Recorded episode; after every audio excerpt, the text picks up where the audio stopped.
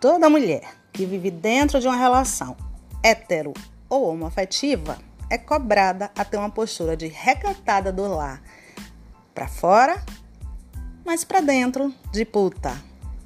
Por outro lado, a mulher, a cada dia que passa, ocupa mais e melhores espaços na sociedade, o que exige de nós uma visão a partir do ângulo masculino. E na maioria das vezes, a visão de puta da mulher libertária é a mais exigida.